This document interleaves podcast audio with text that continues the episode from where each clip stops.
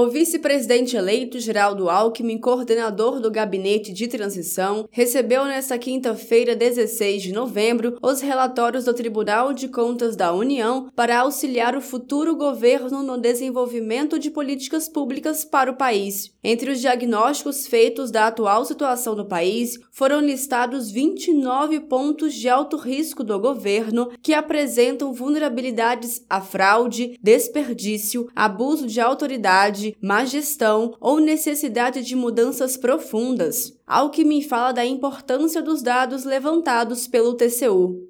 É muito importante ter todos esses números, avaliações, começando pela lista de alto risco. Aqui tem como entrar na lista e como sair. Nós vamos nos ater muito a como sair da, como não entrar e como sair da lista de alto risco que é vulnerabilidade, problemas crônicos, né? Antigos, muitos deles, e que não foram resolvidos.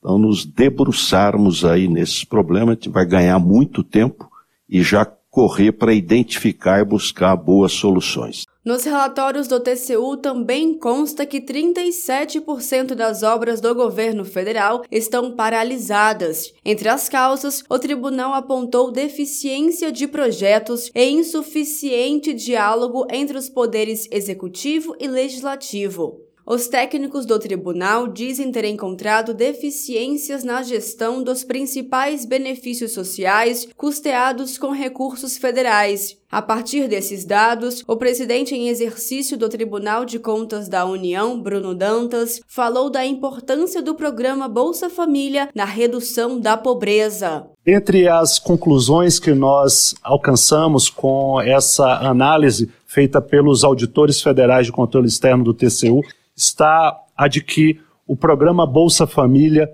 pelo seu desenho e, pela, e pelo critério de elegibilidade, é o programa que, de forma mais eficiente, atinge o objetivo de combater a pobreza e de reduzir a desigualdade social.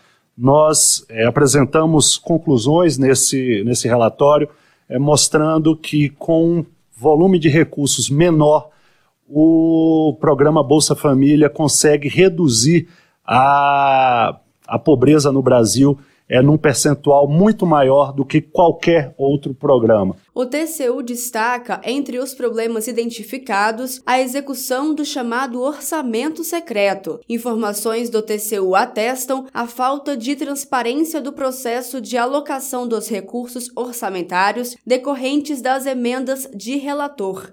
De Brasília, Thaisa Vitória.